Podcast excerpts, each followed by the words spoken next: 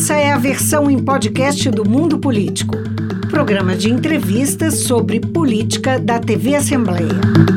Hoje no mundo político, um olhar sobre as primeiras semanas do governo Lula. As escolhas para o primeiro escalão, a reação aos ataques à democracia, a crise humanitária no território Yanomami. E sinalizações de mudanças na agenda externa e na política econômica ganharam holofotes como essa conjuntura deve nortear a atuação do governo e da oposição no Congresso e na interlocução com a sociedade. Eu converso com o jornalista Fábio Zambelli, analista-chefe em São Paulo do Portal J, com 28 anos de experiência em cobertura política e dos três poderes. Bem-vindo ao Mundo Político, Fábio. Um prazer recebê-lo. Olá, Marco. Olá, telespectadores do Mundo Político. Obrigado pelo convite. É uma satisfação participar da programação da TV Assembleia. Fábio, o governo mal havia começado e já teve que encarar ali os ataques extremistas de 8 de janeiro. Como foi a reação do Planalto a esse episódio, na sua avaliação, sobretudo com as Forças Armadas? Pois é, Marco. É, toda avaliação que a gente faz nesse primeiro mês do terceiro mandato do presidente Lula, ela deve levar em consideração que o governo gastou boa parte desse primeiro mês para conter aquele movimento golpista que teve o seu ápice no 8 de janeiro. Isso, evidentemente, até pelo, pelo, pelo nelitismo uma tentativa desse porte e dessa magnitude, ah, impacta nas ações do governo. O governo passou boa parte desse primeiro mês é, discutindo a crise no comando das Forças Armadas que você mencionou, é, discutindo providências de segurança no Distrito Federal, quer dizer, teve que ser feita uma intervenção na segurança da capital para garantir ali condições mínimas de funcionamento da máquina administrativa, visto que naquele 8 de janeiro ficou evidente é, uma certa facilidade, né, até uma omissão de quem cuidava da segurança dos prédios públicos. Então, esse tipo de resposta que o governo teve que dar para essa iniciativa, e que, ao que tudo indica, e as investigações vão mostrar isso, mas havia, de fato, um movimento na tentativa de derrubar o governo, é, isso consumiu muita energia é, e deslocou um pouco a pauta desse primeiro mês. Né? O governo não consegue é, produzir uma agenda de entregas se ele está preocupado em defender é, de ponto de vista institucional, a sua existência. É, foi um ataque é, muito violento e que demandou essas respostas do governo em tempo recorde. A, a eficiência das respostas, Marco, eu acredito que ainda seja muito cedo para avaliar. O fato é que, terminando o mês, iniciando o segundo mês de mandato, me parece dissipada qualquer iniciativa mais robusta, golpista, ou seja, de derrubada do governo, é, o presidente consegue o respaldo das instituições, sobretudo do Supremo e do Congresso, é, para tocar o seu mandato, enfim, para que as investigações sobre o que aconteceu em 8 de janeiro sejam conduzidas em paralelo é, ao funcionamento efetivo do governo. Ou seja, eu acho que o, o, foco do governo agora é mudar a página do que aconteceu em 8 de janeiro e desse movimento extremista, como você mencionou, para as entregas efetivas dos primeiros 100 dias de governo. Eu acho que agora é o próximo foco do presidente Lula. Falando em relação com os poderes, né, que você mencionou, o governo apoiou as reeleições de Rodrigo Pacheco e Arthur Lira né, para as presidências do Senado e da Câmara, e no caso específico do Senado, noticiou-se inclusive envolvimento direto de ministros do STF na, na articulação pró-Pacheco. Com esse contexto, trombadas institucionais estão fora do radar, pelo menos no horizonte mais próximo? Marco, eu diria que não é objetivo nem intenção do governo, do executivo hoje, hoje, produzir crises com as instituições, produzir crises com o Congresso, com o Judiciário, porque eh, o presidente Lula, a despeito das diferenças que ele possa ter com a maioria dos parlamentares eleitos, né, que foi uma maioria de centro-direita, uma maioria muito vinculada ao ex-presidente Bolsonaro, ele não tem, é, objetivamente, nenhum ganho político no enfrentamento né, nesse momento. Pelo contrário, é, dado esse, é, a, dada a virulência né, desse movimento de 8 de janeiro, ele precisou se aproximar uh, dos poderes, ainda mais, uh, sobretudo do judiciário, mas do Congresso também. Uh, então, e, e esses poderes responderam, quer dizer, foram parceiros, digamos assim, numa tentativa de defender a democracia, e pareceu bem sucedida. Então, o presidente procura transmitir mensagens de que vai buscar mais diálogo e menos enfrentamento para as instituições. Agora, isso não exime o governo de eventuais é, conflitos, conflitos políticos, conflitos de agenda. A gente sabe que é, as duas casas legislativas, né, a Câmara e o Senado, elas hoje têm uma presença, uma presença muito ostensiva da base ideológica associada ao ex-presidente Bolsonaro. Né? Então, a agenda de Lula, ela vai ter que passar pelo crivo dos parlamentares. E, nesse momento, a depender do que o governo propor, é, na sua agenda, vier, vier apresentar como é, uma, uma pauta de trabalho com o Congresso, vai gerar atritos, mas aqueles atritos políticos. Eu não vejo disposição para uma briga institucional para um confronto permanente como havia na gestão anterior. É, hoje já temos a notícia, por exemplo, de que o ex-ministro Ricardo Salles pode assumir né, a presidência da Comissão de Meio Ambiente na Câmara. Já seria aí um possível foco de atrito. Exato. É, esses, é, o PL, né, o partido do ex-presidente Bolsonaro, ele é o maior partido da Câmara. Ele tem uma representação muito objetiva no Senado. Ele, inclusive, lançou um candidato que até produziu mais barulho do que se esperava no Senado, é para enfrentar o candidato do governo, que é, é, foi o senador Rodrigo Pacheco, que, enfim, era o candidato Rogério Marinho, candidato apoiado pelo PL. Na Câmara, o PL é, tem, vai reivindicar espaço nas comissões, porque, por ser a principal legenda, é, ele tem esse direito, inclusive. E é natural que nessa composição de comissões e no debate eh, ideológico de valores, né, de costumes que será travado no Congresso, o governo vá, eh, vai enfrentar essa agenda do ex-presidente Bolsonaro. Agora, é importante dizer que o comando das duas casas, ou seja, quem vai ditar a pauta, quem vai construir ali a formação das maiorias nas casas, é, está hoje, é, de alguma maneira, alinhado ao novo governo. Tanto o presidente Arthur Lira quanto o presidente Rodrigo Pacheco, os dois tiveram apoio do PT, do partido do presidente, é, nas suas eleições. Eles não representam aquele PT raiz, que eu chamo, né? eles não são ideologicamente é, políticos de esquerda. Né? O Arthur Lira tem uma história de centro-direita, o Rodrigo Pacheco mais de centro, mas são políticos que não são alinhados ideologicamente a toda aquela pauta da esquerda, a pauta do PT. Então, é natural que eles tenham, tendo sido eleitos com apoio do governo, eles não trabalhem para sabotar o governo. Não vejo essa iniciativa. Mas também não vai ser aquele movimento é, de puxadinho do executivo. Eu não vejo o Congresso atuando como um puxadinho do executivo pelo contrário, vai, é, vai haver cada vez mais uma demanda por independência do Congresso nas suas iniciativas. Então, por isso que eu vejo que assim, é impossível evitar eventuais embates com o Congresso, eles irão acontecer no transcorrer do governo, mesmo com o alinhamento das presidências das duas casas ao presidente Lula. Fábio, o primeiro mês do governo Lula também teve uma espécie de revogaço aí de medidas de Bolsonaro. Por exemplo, sustando processos de desestatização de empresas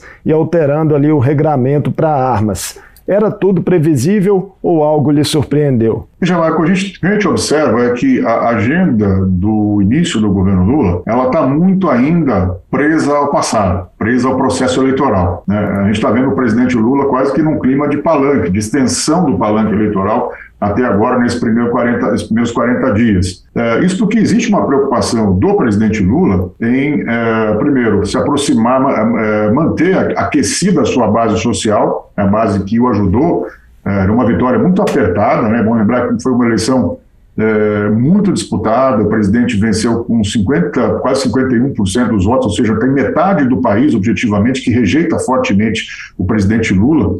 É, então, ele precisa mais do que nunca, da sua base, de quem o ajudou a colocá-lo no Planalto novamente, é, para ter governabilidade. Então, ele precisa fazer uma reconciliação com as bases sociais, com o movimento sindical, com os movimentos sociais, né, com a pauta dos direitos humanos, a pauta das minorias, e, e, e parece que tem sido é, a tônica desse primeiro mês, desses primeiros 40 dias de governo, é, uma mensagem de que esses grupos que ficaram alijados do Planalto durante muito tempo, é, agora tem uma espécie de um reencontro com o poder. Né? É, é, importante lembrar, Marco, assim, nós temos uma mudança de chave geral né, na, na, na, máquina pública federal, porque sai um governo de direita e entra um governo de esquerda. Então, isso, né, a gente não pode tirar isso da frente quando for analisar né, os primeiros passos do governo. Com a volta da esquerda ao poder, é, é natural que esse início seja marcado por uma tentativa de reconciliação com a base social da esquerda.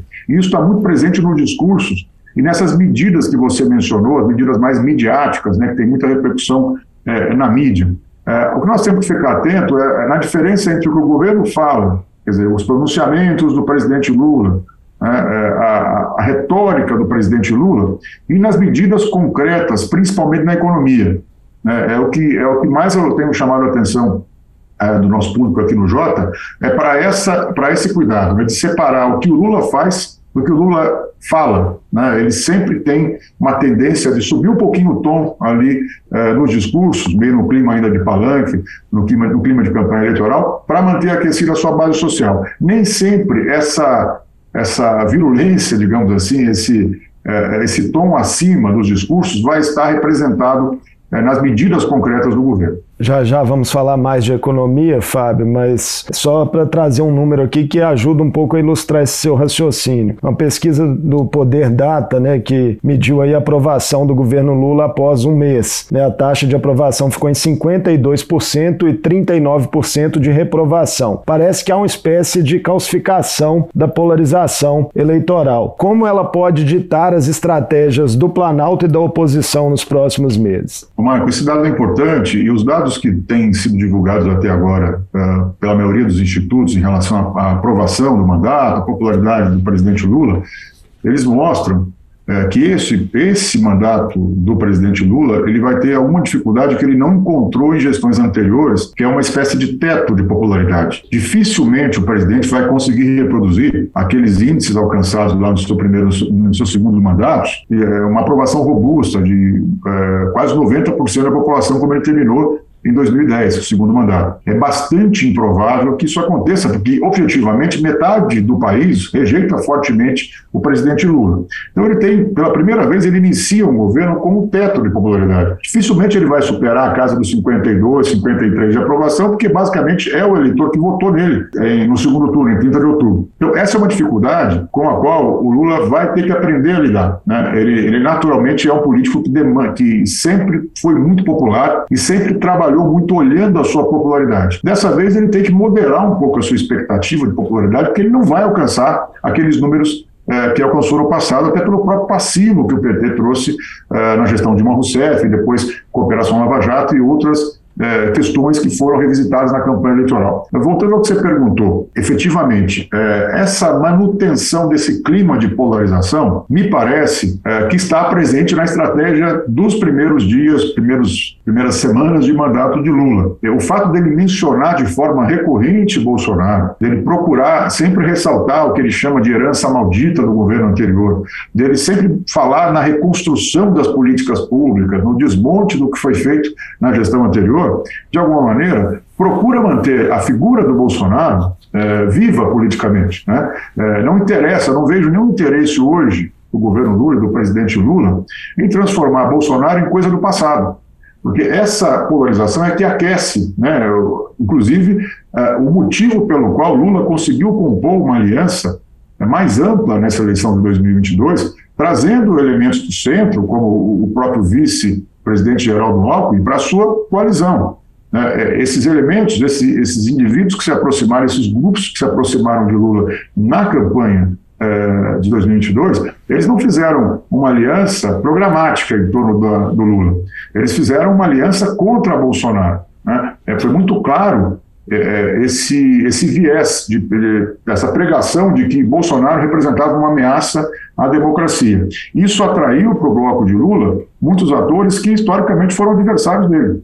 É, agora, para manter essa, esse sentimento, esse espírito de frente, frente ampla no governo, ou seja, é, esse grupo articulado e coeso, né, e engajado, ele precisa manter viva, é, de alguma maneira, manter vivo esse risco de que o Bolsonaro ou o seu grupo político volte a se organizar para tentar é, ocupar novamente esse espaço político da presidência da República. Então eu vejo que é um jogo que está sendo, é, é, enfim, implementado aí pelo governo, de, é muito estratégico, de manter viva a figura do Bolsonaro e trazer com frequência o que aconteceu na gestão passada, seja na saúde, seja em outros setores em que o governo do PT entende que é, foi, é, é, houve um, um, completo desmonte das políticas públicas, é, sempre para lembrar os eleitores que, apesar das dificuldades econômicas, a dificuldade que, de crescimento da economia nesse ano, a inflação que vai persistir, é, existe lá um risco do Bolsonaro voltar e do seu grupo voltar, e isso acaba unindo essa base que deu ao Lula os 51%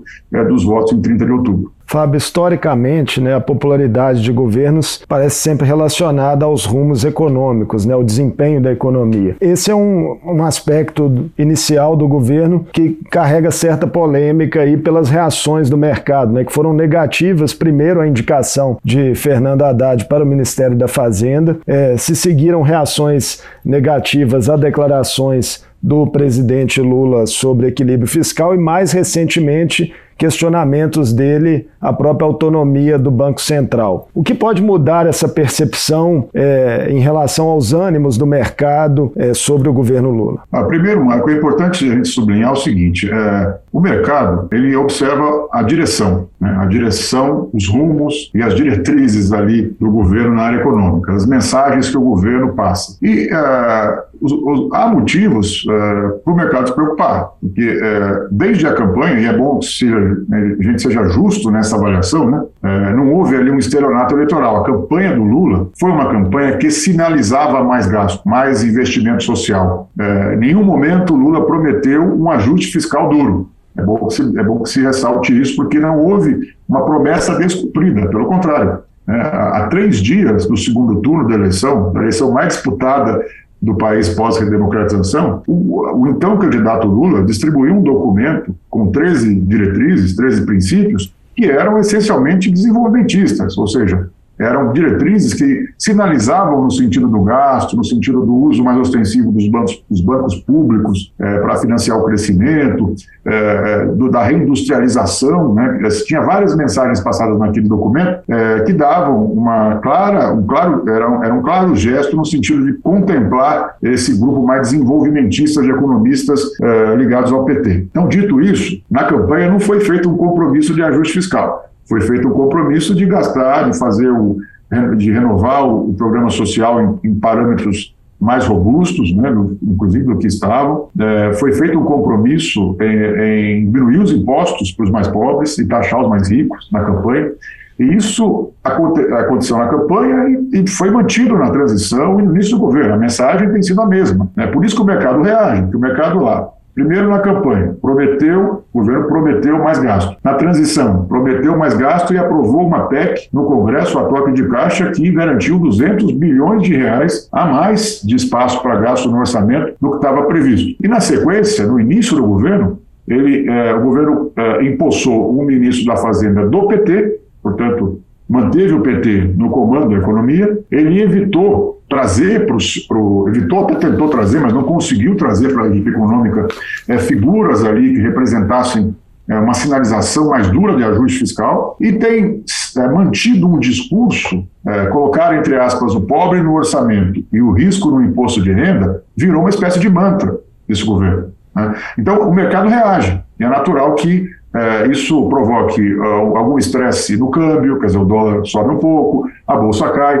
o mercado reage a esses estímulos. É, embora esses estímulos estejam sendo dados pelo governo, o governo conta com uma vantagem hoje competitiva, que é o cenário internacional. A gente percebe que os investidores internacionais, mano, eles estão olhando para o Brasil de uma forma diferente. É, seja porque os outros países emergentes estão enfrentando dificuldades maiores que as nossas, e seja porque existe um contexto geral no mundo de recessão. Então, você tem uma recessão contratada na Europa, possivelmente nos Estados Unidos, é, e o Brasil, de alguma maneira, ainda representa um atrativo é, para esse investimento, desde que seja superada essa questão da crise institucional, né, que é uma coisa que preocupava muitos investidores. Superado esse momento, o que nós vemos é o Brasil tentando se posicionar internacionalmente de uma forma mais alinhada àquilo que os investidores estão entendendo que seria o caminho mais correto, ou seja, é, a pauta do meio ambiente, né, a pauta é, da defesa das minorias, a defesa dos povos originários, estamos vendo essa questão é, grave é, indígena, e o presidente criando o um ministério, é, endereçando esse tema é, para o público internacional, a própria liderança do país no bloco regional, né, na América Latina, na América do Sul, sobretudo, é, o, o, interesse comercial do Brasil de restabelecer aquela, aquele multilateralismo que ficou muito é, subestimado na gestão Bolsonaro, porque havia ali uma preferência pelas relações bilaterais. Então, essas sinalizações estão sendo dadas para o mundo, né, hoje, elas geram uma percepção mais favorável para o país em termos de investimentos externos. A preocupação, eu acho que o governo está agora olhando, é para as entregas é, para o público interno, ou seja, a inflação, como combater a inflação, é, como aumentar o crédito, como é, gerar emprego, né, como é, trazer para aquele eleitor que foi a base do Lula na campanha e vencendo a base nesse primeiro mês, é, que é a população de menor renda, trazer já de imediato é, o cumprimento das promessas, ou seja, não só o programa social, Bolsa Família aí turbinado, com valores mais robustos, como também, até o mês de maio pelo menos, é, aumentar as faixas de isenção no imposto de renda para atender essa população mais carente que votou nele. Então, eu acho que assim, tem, tem um desafio aí nos próximos três meses, Marcos, é, aterrizar, né? Aterrizar a pauta da campanha, a pauta social, é, de, e, e, concatenar essa pauta social com algum, é, alguma sinalização é, de austeridade nas contas públicas, que eu acho que também só virá no final do semestre, quando o governo deixar claro qual será a nova, a nova âncora fiscal, qual será a nova regra fiscal que vai substituir o teto de gastos que já foi solenemente uh, derrubado aí na transição de governo. E dessa necessidade também né, de crescer, de gerar empregos para cumprir as promessas, talvez venha aí as rusgas com o Banco Central né, é, do, do presidente nesse momento. Outro tema, Fábio, é importante nessa seara, talvez seja a reforma tributária que o governo tem colocado como prioridade, o ministro da Fazenda, Fernando Haddad, será que finalmente sai do papel no Congresso Nacional, dentro da configuração de poder que existe hoje no parlamento? Marcos, são quase três décadas de cobertura política e nessas três décadas eu ouço falar em reforma tributária. Né? Reforma tributária, até eu brinco com os colegas aqui, que é igual a escalação da seleção brasileira. Todo mundo tem uma é, reforma tributária para chamar de sua. Né? É, então, é, é para mim parece claro né, é, que a reforma tributária é essencial para melhorar o ambiente de negócio do Brasil, para melhorar as condições de empregabilidade, a, situação das empresas, né, a produtividade, enfim. É, isso me parece um diagnóstico claro. Agora, qual reforma, como implantá-la e como conseguir convergências políticas em torno de uma agenda de simplificação de impostos, eu acho que é um grande desafio, porque envolve interesse dos estados, interesse dos municípios, interesse dos setores econômicos mais distintos, Uh, então eu vejo um pouco, algum certo ceticismo, uma ideia de uma ampla reforma tributária, estruturante, que vai mexer definitivamente uh, no nosso sistema tributário, vai simplificar, vai unificar uh, os impostos, né, criar aquela a figura do IVA, né, que é um imposto que agregaria outros seis impostos. efetivamente, eu acho que seria importante, mas eu acho é difícil construir uma convergência política em torno dessa grande reforma. O que eu acho que vai ser aprovado, no final das contas, que a classe política é, sempre ajuda a, a, a, avançar, é uma reforma voltada para a renda, porque essa sim traz dividendos políticos de curto prazo, é, converge com o programa né, da campanha do, do, do presidente Lula é, e tem respaldo do parlamentar. O parlamentar acho que é mais fácil explicar para o eleitor e para a sua base que vai reduzir impostos né, para os mais pobres, ou seja, vai aumentar a faixa de isenção de imposto de renda, vai mexer ali é, é, em algumas deduções, algumas regras que hoje, na visão do governo, privilegiam a classe média alta, deduções de saúde, educação, etc. É, vai fazer uma taxação de, de, de, de, renda alta, ou seja, principalmente é, é, lucros e dividendos, que não são taxados, é, devem ser taxados.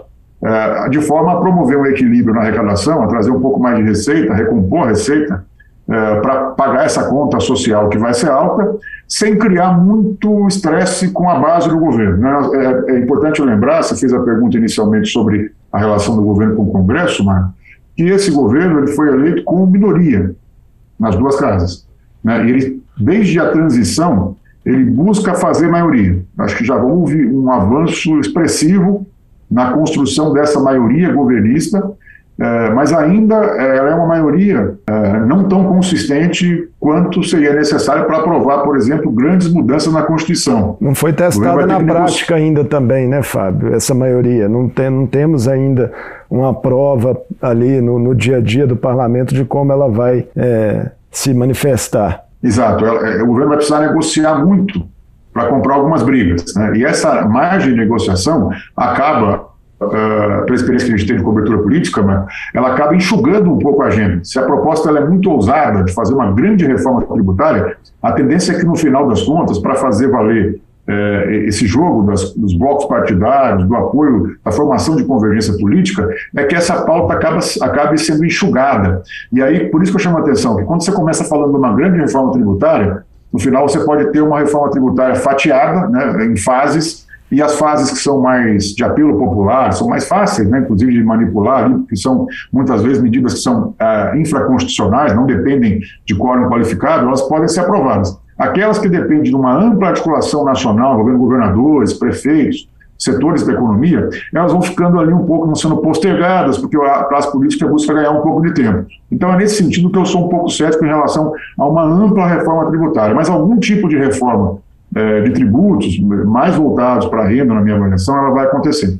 Falamos bastante sobre perspectivas de governo, Fábio, mas é importante a gente pontuar também o futuro da oposição e ao fator Jair Bolsonaro está fora do país e temendo aí uma possível prisão. O ex-presidente tem condições de seguir como principal expoente desse grupo ou pelas cenas que vimos aí nas primeiras semanas é, desse novo período, há outros nomes que podem despontar? Ah, Marco, é evidente que outros nomes já estão despontando, né, é, como alternativas do campo da direita, uh, para 26, para o médio prazo, enfim. Mas é, a, a, liderança de Jair Bolsonaro ela é incontestável. Né? Ele, mesmo estando fora do país, ele está presente na pauta do governo de forma quase que é, uníssona, ou seja, é, todos os discursos, todas as falas, as medidas adotadas por esse governo, elas têm, elas têm a figura do Jair Bolsonaro como um antagonismo natural, como um antagonista natural. Isso ajuda ele a permanecer né, na, na essência do debate político e com o seu papel de liderança. A principal dificuldade dele, você mencionou aí, é a manutenção dos seus direitos políticos. Né? A gente tá, quando a gente vai olhar no médio prazo a liderança da oposição, é, é bem provável que o ex-presidente responda judicialmente a várias, uh, as várias questões que foram trazidas durante a campanha e vão ser trazidas agora também no início do novo governo, é, que podem deixá-lo é, inelegível. Fábio, muito obrigado por essa conversa conosco aqui no Mundo Político, fazendo aí um balanço né, dessa largada do governo Lula. Muito obrigado, Marco, pelo convite e aos telespectadores do Mundo Político uma satisfação enorme aqui participar da programação da TV Assembleia. Eu conversei com o jornalista Fábio Zambelli, analista-chefe do Portal J. Ele avaliou os principais fatos que marcaram os primeiros 30 dias do governo Lula e as implicações dessa conjuntura para os próximos passos do Planalto e da oposição. O Mundo Político fica por aqui. Obrigado por nos acompanhar e até o próximo programa. O Mundo Político é uma realização da TV Assembleia de Minas. A apresentação é de Marco Antônio Soalheiro, edição de áudio de Leandro César, produção de Tayana Máximo e direção de Vivian Menezes. Você pode seguir o Mundo Político nos principais tocadores de podcast. Assim você não perde nenhuma edição do programa. Para ver essa entrevista e outros conteúdos da TV Assembleia, acesse almg.gov.br/tv.